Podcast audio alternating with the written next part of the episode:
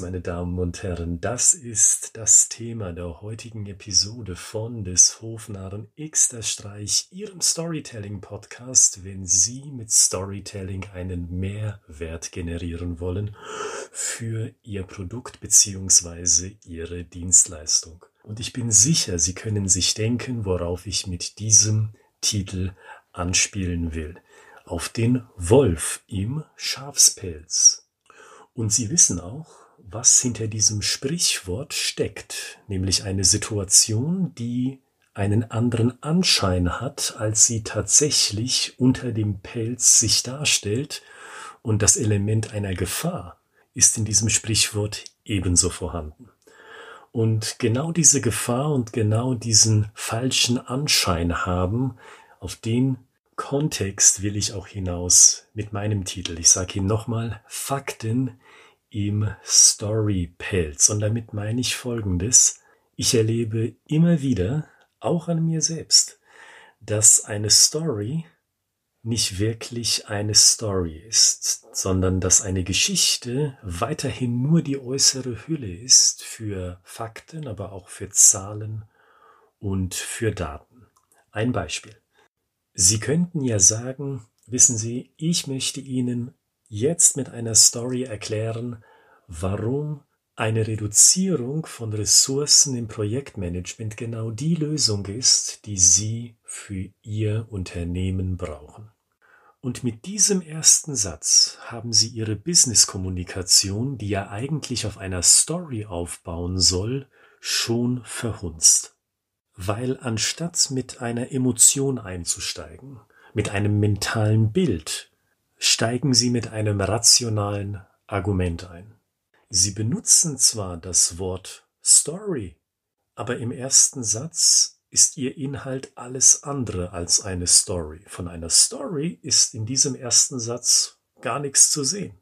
Und das ist ein hypothetisches Beispiel für Fakten in einem Storypelz. Und ich verbinde damit zwei Probleme. Nummer eins, wenn Sie in diese Falle tappen, in dieses Fettnäpfchen treten, dann haben Sie sich A um eine Story gebracht. So viel ist, denke ich, klar, das ist offensichtlich. Aber auch noch ein zweites Element spielt für mich dazu. Mit dem ersten Satz versetzen Sie Ihre Hörer oder Ihre Zuschauer oder Ihre Leser, Ihr Publikum also, in einen rationalen Mindset. Und da stecken Sie in diesem Fall dann drin. Unbewusst würden Sie, wenn Ihnen das passieren würde, Ihre Hörer, allgemein Ihr Publikum darauf konditionieren, jetzt kommt ein logisches Argument. Und das ist für mich der zweite Fehler.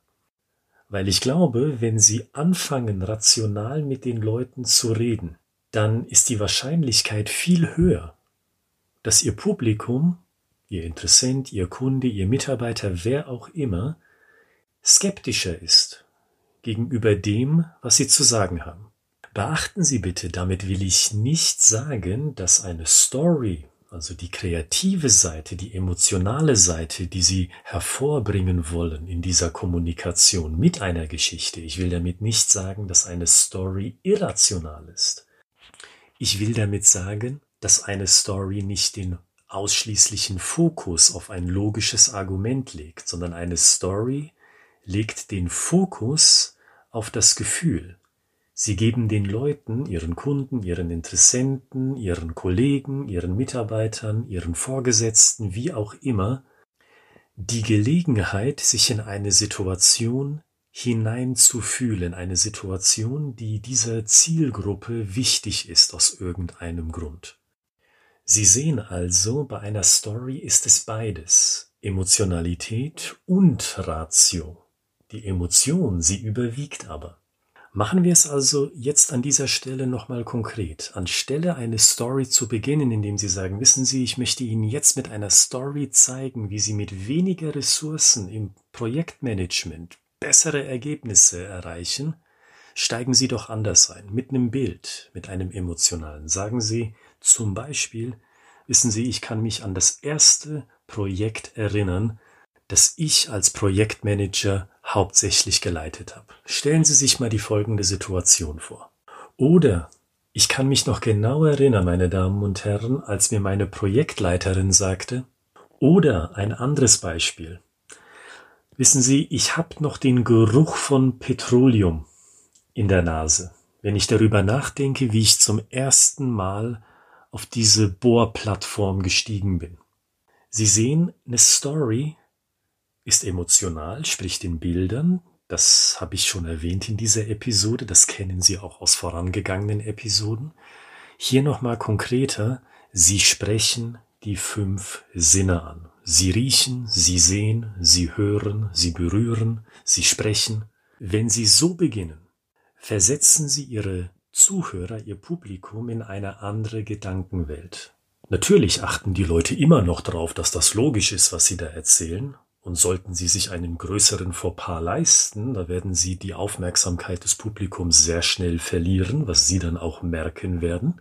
Aber trotzdem werden Sie feststellen, dass etwas anders ist. Sie sprechen die kreative Seite Ihres Publikums an.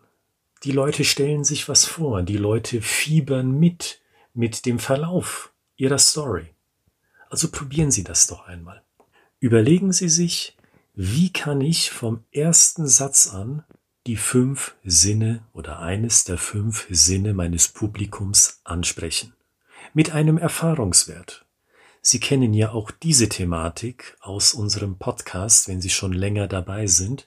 Sie sollen sich nichts aus der Nase ziehen, Sie sollen nicht etwas erfinden, zwanghaft, sondern ich bin davon überzeugt, Sie sind bereits ein Geschichtenerzähler. Sie haben ganz viele Stories, die Sie erzählen, wenn Sie Ihre Kollegen treffen, wenn Sie in einem Telefonat mit Ihren Kollegen sind, vielleicht auch mit Ihren Kunden, mit Interessenten an Ihrer Dienstleistung, an Ihrem Produkt. Sie erzählen ja ganz natürlich bereits Geschichten, weil Sie einfach Erfahrung haben. Im Vertrieb, im Marketing, im Personalmanagement, in der Buchhaltung, im Investor Relationship Management, wo auch immer. Und diese Erfahrung kommunizieren Sie über Stories. Das heißt, alles, was wir hier im Endeffekt machen, seit mittlerweile 89 Folgen, ist, dass Sie diese Erfahrungswerte, die Sie ohnehin schon haben, systematisieren. Weil ich glaube, das Thema Storytelling ist zugleich eine Kunst. Die kann man perfektionieren, die kann man schleifen mit den richtigen Tools, mit den richtigen Werkzeugen. Und genau das will ich Ihnen hier vermitteln. Und das Tool, das ich Ihnen heute an die Hand geben möchte, lautet Steigen Sie in Ihre Story ein, nicht mit Fakten, seien Sie nicht der Wolf im Schafspelz, indem Sie mit Fakten beginnen und die Leute unbewusst in eine rationale Gesinnungshaltung führen, sondern sprechen Sie mit Satz 1 die fünf Sinne an, mit der wir die Welt wahrnehmen. Und dann wird Ihr Produkt oder Ihre Dienstleistung nicht nur ein Feature auf irgendeinem Thesenpapier oder Angebot, sondern dann wird's lebendig. Dann, wenn Sie die fünf Sinne ansprechen, da haben Sie diese emotionale Ader, da haben Sie dieses mentale Bild, wonach Sie sich ja sehnen. Das ist ein Sehnsuchtsziel, nehme ich mal an, wenn Sie diesen Podcast hören, weil ich denke, uns alle eint hier, wir wollen Geschichten erzählen, die berühren, die in irgendeiner Weise beim anderen, beim Gegenüber Klick machen und sagen, ja, genau das meine ich, dazu will ich mehr hören.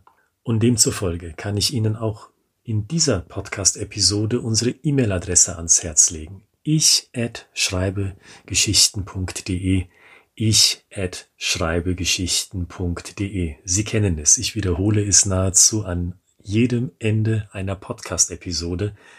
Nehmen Sie sich eine Stunde Zeit und schreiben Sie Ihre erste Story oder auch nur einen Teil Ihrer Geschichte. Und wenn Sie nur auf dieser einen DIN A4 Seite bleiben, von der Länge her, dann geben wir Ihnen eine kostenfreie Feedbackschleife zu Ihrer Geschichte.